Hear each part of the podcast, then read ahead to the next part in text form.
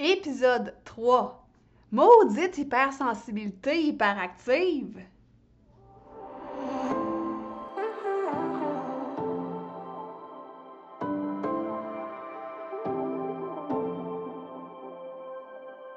Si comme moi, tu marches le chemin du TDA avec ou sans H, Focus Squad, c'est ta place. J'ai créé ce podcast pour t'aider à avoir plus de concentration, canaliser ton énergie, être l'ami de tes émotions et avoir un meilleur sens de l'organisation. Ici, je te partage les trucs et astuces que j'utilise autant dans mon travail de prof de yoga et de méditation que dans ma vie personnelle pour vivre une vie créative et débordante d'idées tout en sachant doser le tout avec un peu de clarté mentale et de calme intérieur. Je te fais part de mes découvertes du moment. Je discute avec toi de la vraie vie, de défis auxquels on a à faire face, en apportant une touche positive et humoristique. Parce que le TDAH, c'est pas un bris, mais c'est plutôt une façon que notre cerveau a de fonctionner parmi tant d'autres. Tout est à notre portée et notre regard différent peut changer le monde.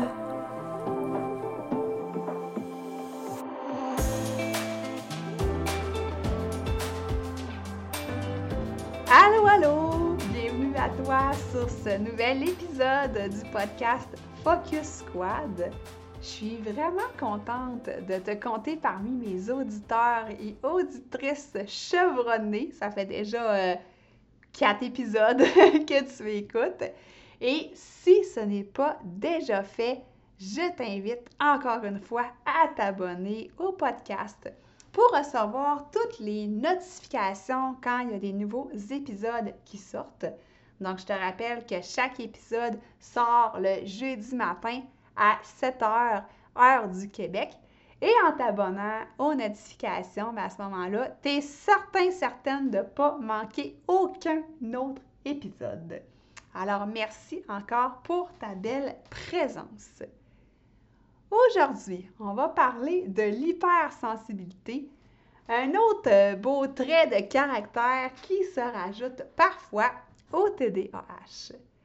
Avant qu'on rentre dans le vif du sujet, j'ai envie de te conter une histoire qui m'est arrivée dernièrement pour te parler, pour te montrer à quel point que je suis hypersensible et que parfois ça part dans tous les sens, cette affaire-là. Je te mets en contexte. C'était dans le temps des fêtes et euh, on décide d'écouter un beau spectacle de Noël de Mariah Carey. Et là, c'était magnifique, c'était magique, OK? Moi, là, je suis vraiment un enfant dans l'âme, OK? Euh, j'ai 40 ans et j'ai pas grandi, j'ai pas vieilli. Donc, moi, des spectacles où est-ce qu'il y a des beaux costumes avec des paillettes, il y a plein de danseurs, des décors féeriques, des beaux arbres de Noël avec de la belle neige dessus, avec une belle patinoire, un beau lac gelé. Toutes des affaires à la Disney finalement, puis qui font rêver. Là, ce spectacle-là de Noël, c'était fait sous forme de conte. Et là, ben, c'était Maria Carey qui chantait ses différentes chansons de Noël, en fait. Et là, c'était comme des tableaux. Entre chaque chanson, ben là, elle allait changer. Elle revenait avec un autre costume tout aussi magnifique que le précédent. Et là, ben, il y avait tout le temps une interlude, une espèce de petit sketch entre chaque chanson. Fait qu'il y avait de quoi faire rêver. Et c'était en fait euh, aussi pour euh, faire euh, oublier, entre guillemets, l'année qu'on a eue par rapport à la crise sanitaire. Et là, moi, quand j'embarque là-dedans, dans quelque chose, je suis vraiment comme si j'étais là. Alors, le spectacle a dû durer à peu près, on va dire 45 minutes, une heure, tout au plus. Et là, moi, pendant le spectacle, je danse, je m'énerve, je suis vraiment sur le party, comme on dit en bon québécois. Il y a même Snoop Dogg qui vient faire un tour. Snoop Dogg que j'ai écouté toute mon adolescence. Fait que là, écoute, j'étais au summum du paradis en écoutant ce spectacle-là. J'en avais plein les yeux, plein les oreilles. Bien que je sois pas nécessairement une fan de Mariah Carey, mais c'était des tunes de Noël, puis moi, ben, j'adore Noël. Alors, pour moi, c'était vraiment là, le comble du bonheur, ce spectacle-là. Et là, ben, le spectacle se termine, donc comme toute bonne chose a une fin. Et là, je retourne dans ma réalité. Je commence à me dire, oh mon Dieu, avant qu'on puisse assister à des spectacles comme ça sur scène, ça va vraiment prendre du temps. Et là, je me dis, ben là, comment ça qu'ils n'ont pas de masque? Tu sais, là, je commence dans mes pensées à me dire, ah, ils ont dû se faire tester. Puis là, je reviens là, vraiment dans le down à me dire, ah, on est pris avec des masques, on est pris avec le COVID, et etc., etc.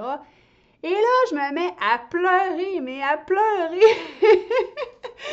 je suis passée des éclats de rire aux larmes en trois minutes à peu près, là, tu sais, puis même pas quand je suis retombée avec la réalité. Puis là, mon chum, il est à côté de moi, puis il me regarde, puis il me dit Ben voyons, c'est quoi qui vient de se passer Lui, il est là, puis il comprend pas.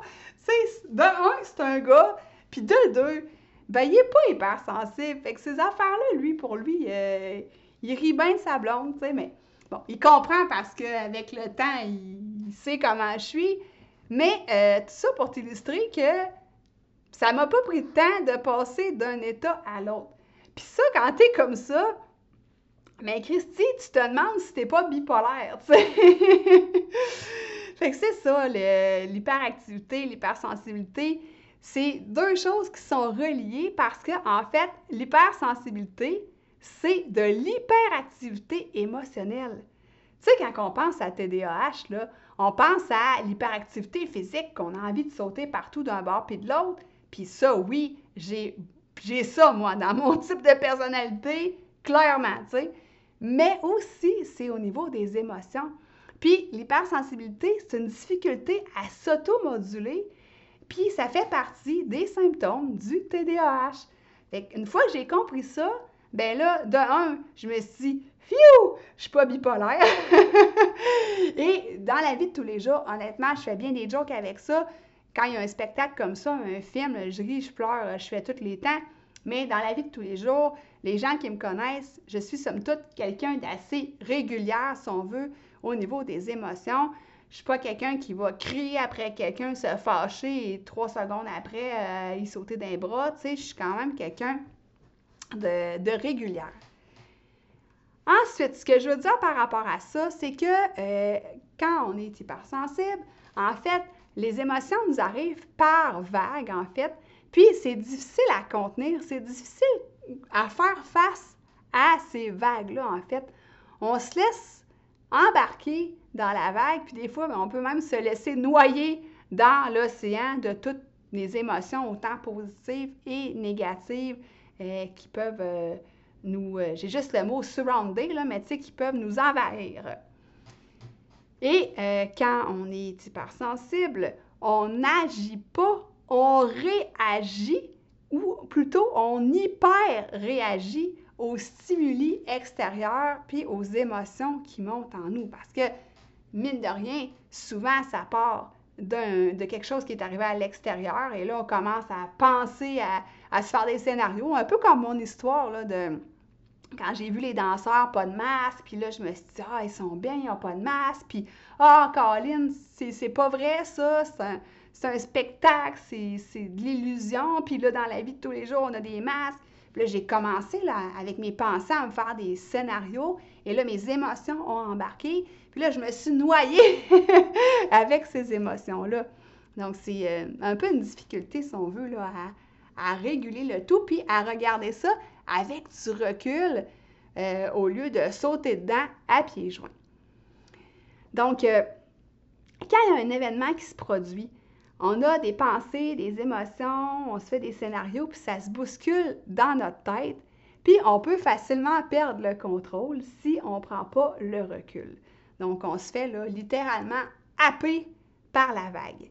Donc, ça peut finir à la longue par entraîner une mauvaise estime de soi, de se voir comme quelqu'un qui est faible. Puis moi, quand j'étais jeune, c'était vraiment l'image de moi que j'avais. Fait que là, ça part mal. si écouté les autres épisodes, je me disais que j'avais pas de mémoire. Je me disais que j'étais pas intelligente.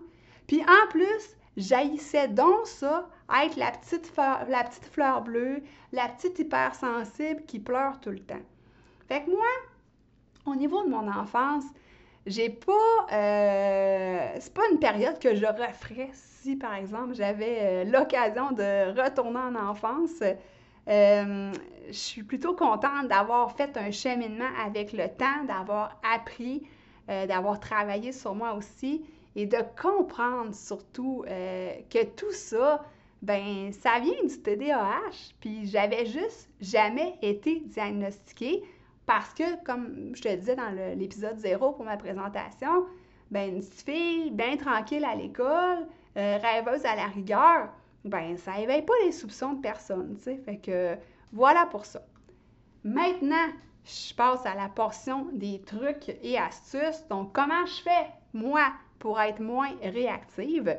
Puis après ça, je vais venir te parler des avantages parce que être hypersensible, ça a des sacrés avantages. Donc, mes premiers trucs, si on veut, par rapport euh, à la réactivité, c'est que maintenant, je prends le temps d'être seule avec moi-même. Puis là, tu vas me dire, ben crime, c'est facile, on est en pleine crise sanitaire. Fait que oui, c'est sûr que ça vient aider. Mais outre ça, avant ça, euh, c'est ça, je prenais le temps de plus en plus euh, d'être seule avec moi-même, pas juste de prendre soin de moi, style prendre un bain avec euh, des pétales et du champagne. ben non, je faisais pas ça. Mais tu sais, pas juste de prendre soin de moi au niveau physique, parce que quand j'étais plus jeune, quand quelqu'un me disait prends soin de toi, ben OK, je vais aller me faire faire les ongles, puis euh, je vais aller chez l'esthéticienne. Euh, c'était ça un peu mon affaire, C'était vraiment superficiel. Mais bon, ça en prend quand même, là. Je me fais encore les ongles, tu sais. Je vais juste plus me faire faire des cils. Mais là, j'ai rien contre ça. Je suis vraiment pas dans le jugement, là.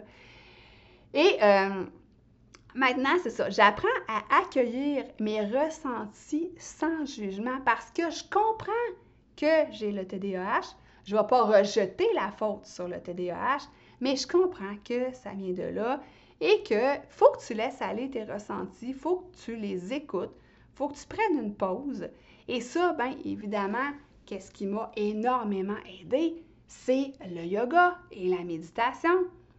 Si tu te rappelles l'épisode 00, euh, quand je suis tombée dans la potion magique du yoga de la méditation, oh mon Dieu que ça a été une révélation. Puis c'est pour ça maintenant que je l'enseigne euh, à mes clients clientes et que j'ai décidé de me spécialiser par rapport aux adultes TDAH. Fait que ça, on va avoir l'occasion en masse d'en reparler. Autre chose que je veux dire aussi par rapport à mes trucs là, pour être moins réactive, c'est que quand je sens que euh, l'empathie monte en moi, là, euh, par exemple à la vue ou à l'écoute d'un problème euh, d'une personne que j'aime bien dans mon entourage, ben je me rappelle de l'écouter et de l'observer, pas pour absorber ses émotions comme une éponge, comme je faisais avant, mais plutôt pour être capable de se mettre à sa place, de mieux la comprendre, puis d'essayer de l'aider à trouver des solutions. Parce que c'est ça l'hypersensibilité. Hein? Si on ne se protège pas, ben on est comme une éponge qui absorbe toutes sortes d'affaires. Et là, ben, on pourrait en reparler à un moment donné. Je pourrais euh, inviter une de mes amies qui, euh, qui est médium et qui pourrait venir nous parler de la, protection parce qu'il y a le côté spirituel aussi de ça. Mais aujourd'hui, je n'ai pas envie d'embarquer là-dedans. On aura en masse le temps d'en discuter une autre fois. J'ai développé aussi beaucoup de bienveillance envers moi-même, puis surtout depuis euh, effectivement que j'ai reçu le diagnostic.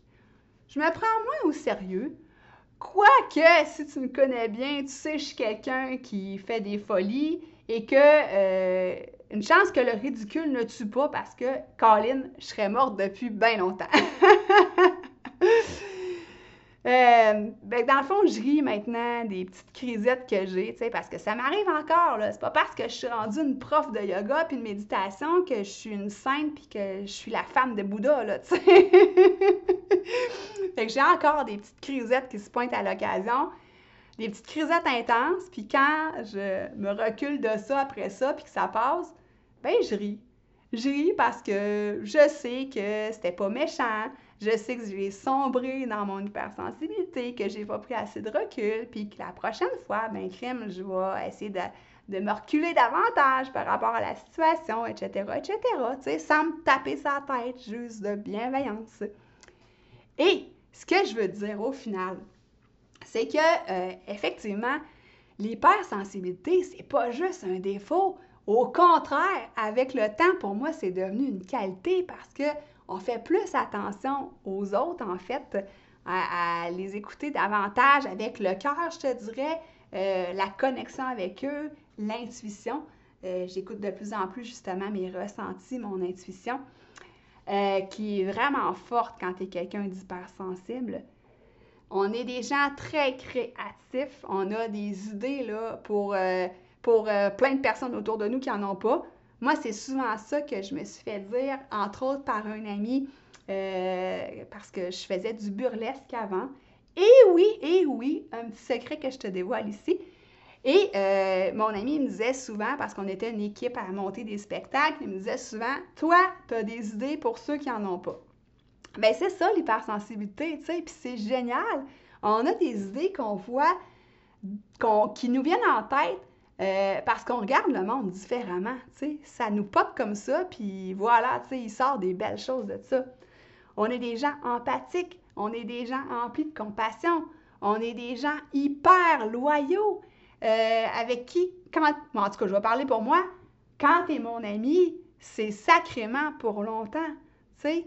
Fait que ce ne sont que des, des plus à l'hypersensibilité. Comme je te disais, je m'en sers aussi pour connecter avec les gens. Puis, je pense aussi que ça fait mon petit côté divertissant, mon petit côté un peu drôle, que, tu sais quoi, je n'échangerais pas pour rien au monde. Alors voilà pour cet épisode. En terminant, j'ai une invitation spéciale pour toi cette fois-ci. Je t'invite à te rendre en fait dans les notes d'épisode. J'ai un lien que je veux que tu visites pour obtenir une méditation spéciale, en fait créée pour toi pour accueillir nos ressentis et apprendre à prendre en fait plus de recul et moins, comme je te disais tout à l'heure, jumper dans la vague mais la regarder passer d'un petit peu plus loin. C'est juste question de ne pas se noyer. Je vais dire comme une de mes amies a dit souvent, je dis ça, je dis rien. Alors, euh, le lien va être dans les notes d'épisode pour avoir accès à la méditation gratuite que je te donne. Tu pourras aller euh, cliquer dessus. Euh, la seule chose que ça va te coûter, ben, ça va être un petit courriel en échange. Donc, libre à toi tu pourras aller voir ça si ça t'intéresse. Alors, je te laisse là-dessus. Je te souhaite de passer une super belle semaine, de t'amuser et de porter attention. La semaine prochaine, on parle de l'énergie fluctuante. Bye!